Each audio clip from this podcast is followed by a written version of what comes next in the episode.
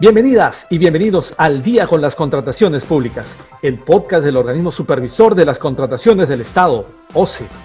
Amigas y amigos que nos sintonizan a través de la Internet, sean bienvenidas y bienvenidos a una nueva edición de su podcast Al Día con las Contrataciones Públicas, una producción del organismo supervisor de las contrataciones del Estado, OCE. En este episodio, quien les habla, Jan Velázquez, va a tener el agrado de compartir con ustedes los próximos minutos para conocer más acerca de diversos aspectos en el marco de las contrataciones públicas.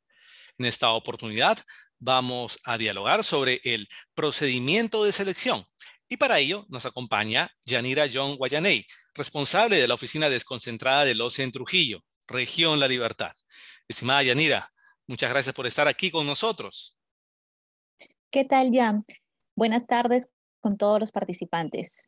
Eh, el día de hoy, como bien dijiste, vamos a hablar del procedimiento de selección. De antemano agradecemos la invitación que se hace a mi persona. Muy bien, Yanira. Para comenzar desde lo más básico, explícanos, ¿qué es esto del procedimiento de selección? Muy bien, Jan. Antes de hablar eh, acerca del procedimiento de selección, es necesario hacer una pequeña, un pequeño preámbulo precisando que las entidades del Estado para poder adquirir sus bienes, contratar sus servicios o contratar la ejecución de obra, realizan un procedimiento de contratación, un proceso de contratación. Este proceso de contratación, regulado por la Ley de Contrataciones y su reglamento, está dividido en tres fases. La primera fase de este proceso de contratación es la planificación y actuaciones preparatorias, en el cual la entidad en esta primera fase va a determinar las necesidades, va a determinar, elaborar el expediente de contratación. Luego pasamos a una segunda fase. Esta segunda fase es el procedimiento de selección. Este es el momento en que la entidad va a seleccionar el proveedor con el cual va a contratar en la tercera fase, que sería la ejecución contractual. Entonces, para centrarnos ya en la respuesta a tu pregunta, ¿qué viene a ser el proceso, el procedimiento de selección? Viene a ser la segunda fase del proceso de contratación, la fase intermedia, en la cual a través de una selección competitiva, la entidad va a seleccionar a un proveedor, ya sea una persona natural o una persona jurídica, para poder con él más adelante poder contratar. Muy bien. Ahora, explícanos, por favor, Yanira, ¿cómo se inicia el procedimiento de selección? Como te decía ya, es importante tener siempre en cuenta estas tres marcadas fases que involucran todo el proceso de contratación pública. Eh, una vez realizadas las actuaciones preparatorias, la entidad representado ya sea por el comité de selección o representado por el mismo OEC, va a iniciar la fase de selección, va a iniciar la, el procedimiento de selección a través de la convocatoria. Iniciamos la que viene a ser esta de por cierto pública, siempre y cuando nos encontremos o se esté realizando un procedimiento de licitación pública, concurso público, adjudicación simplificada, subasta inversa, selección de consultores individuales o una contratación directa. Siempre se realiza, siempre se inicia esta, esta fase del proceso de contratación con la convocatoria pública, que se hace a través del SEACE, del Sistema Electrónico de Contrataciones del Estado. Entonces, eh, esta sería la respuesta a, la pregunta formulada. Eh, pero para ello, como te digo, previa o como decía previamente en las actuaciones preparatorias, se ha tenido que ya haber determinado o aprobado el expediente de contratación, se ha tenido que haber designado al órgano a cargo del procedimiento de selección y finalmente haber elaborado los documentos eh, del procedimiento de selección. Interesante, Yanira.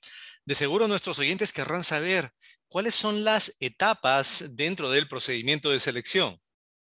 Yo siempre hago una precisión.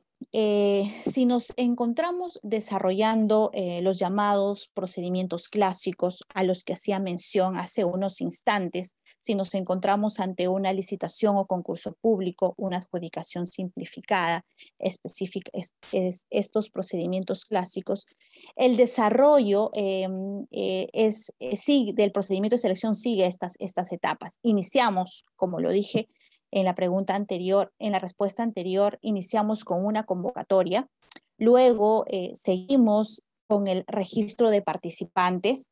El registro de participantes eh, tiene la, peculiaridad que también es hoy por hoy electrónico.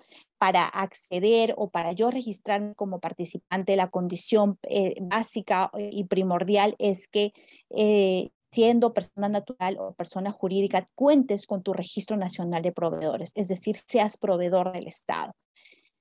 A, través de la plataforma del SEACE, tú, eh, tú puedes hacer tu inscripción al procedimiento que haya convocado cualquier entidad de nuestro Estado. Luego de esto, eh, según el cronograma, porque hay, eh, hay, hay, un cronograma, vendrá la, la etapa de formulación y eh, de consultas y observaciones en las cuales ya los participantes registrados en el proceso tienen la opción de hacer estas, eh, si algo no, lo, no, tuvieran claro de alguna o tuvieran alguna duda de las, de las bases, eh, pueden hacer sus consultas y observaciones.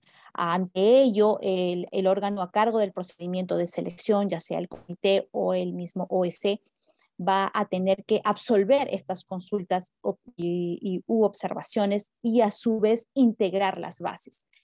Hay una, una, eh, una, etapa que se abre en el caso nos encontramos ante una, si nos encontráramos en una licitación pública o concurso público, que es eh, si es que yo no me, como participante, no, no, me siento satisfecho con, las, con, la, con lo que el órgano eh, a cargo del procedimiento de selección me ha absuelto o con la, eh, o con la integración de las bases mismas, puedo pedir que estas sean elevadas ante, eh, ante el OCE y es en este sentido la dirección de riesgos va a emitir un pronunciamiento final y hacer la integración definitiva de las bases. Luego de ello, cuando ya se integran las bases, eh, las reglas ya quedan definidas como tal y ya se puede dar paso a la etapa siguiente que vendría a ser la presentación de las ofertas, que también es en acto, em, eh, es electrónico, es un acto electrónico que también lo, lo haces a través de la plataforma del CAC. Eh, una vez que ya lo haces tu registro eh, de tus ofertas, va a venir la etapa siguiente, que es la evaluación de las mismas, también a cargo del, eh, sea del comité de selección o a cargo del órgano encargado de las contrataciones.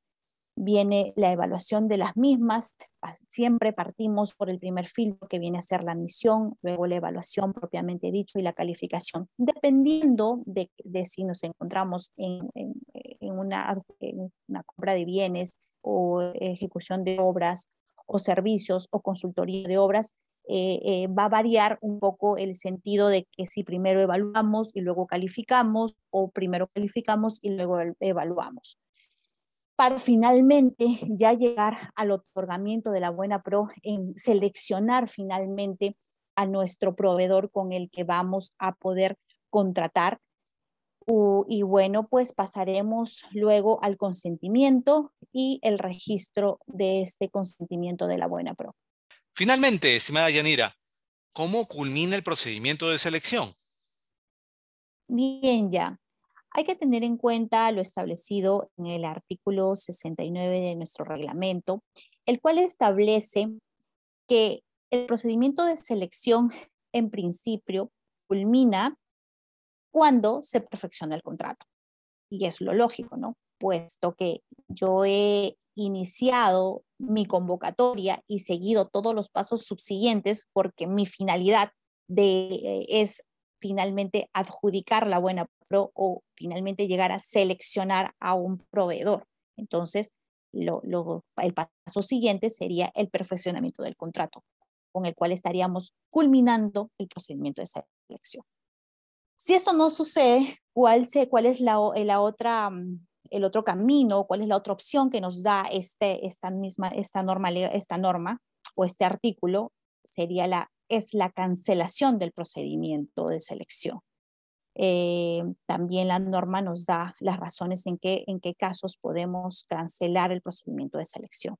También podemos eh, culminar el procedimiento de selección cuando se deja sin efecto el otorgamiento de la buena pro eh, por culpa de la entidad y finalmente cuando no se llega a suscribir el contrato eh, siempre y cuando se den por em, las causales establecidas en el artículo 136 del reglamento de nuestra ley de contrataciones. Em, estas serían las formas en las que podemos indicar que se estaría culminando el procedimiento de selección. Ya. Es importante, antes de cerrar, Jan, discúlpame, de que particularmente esta es quizás la fase más importante. Hablar de del procedimiento de selección, estamos hablando de la parte medular, de la razón de ser del proceso de contratación propiamente dicho, porque la entidad prepara o hace todos los actos previos establecidos eh, o pauteados dentro de los actos preparatorios eh, para finalmente llegar a una ejecución contractual. Sin embargo, esta parte importante de seleccionar de seleccionar a un proveedor es eh, lo primordial. Por eso hay que tener en cuenta y seguir las, eh, las pautas que nos da la norma y seguir las reglas para poder finalmente contratar al mejor en precio, al mejor en condiciones técnicas. Muy bien, Agradecemos a Yanira John, responsable de la oficina desconcentrada del OCE en Trujillo, en la región La Libertad, por haber compartido con nosotros esta valiosa información acerca del procedimiento de selección. Muchas gracias, Yanira. Muchas gracias, Jan. Gracias por la invitación y hasta una próxima oportunidad. Bien, amigas y amigos, antes de despedirnos, les recordamos que pueden seguirnos a través de las cuentas oficiales del OCE en redes sociales, como Facebook, Twitter, LinkedIn e Instagram. De igual manera, pueden encontrar nuestro podcast y todos sus episodios en YouTube y Spotify. Además, les recomendamos suscribirse al boletín de noticias del OCE, mediante el cual podrán recibir contenido actualizado sobre las contrataciones públicas. Esto ha sido todo por hoy. Esperamos que este episodio de Al día con las contrataciones públicas haya sido de su agrado sobre todo que la información proporcionada contribuya a lograr contrataciones públicas más transparentes y eficientes en beneficio de todas y todos. Nos reencontramos la próxima semana. Hasta entonces. Bicentenario del Perú, 2021. Gobierno del Perú.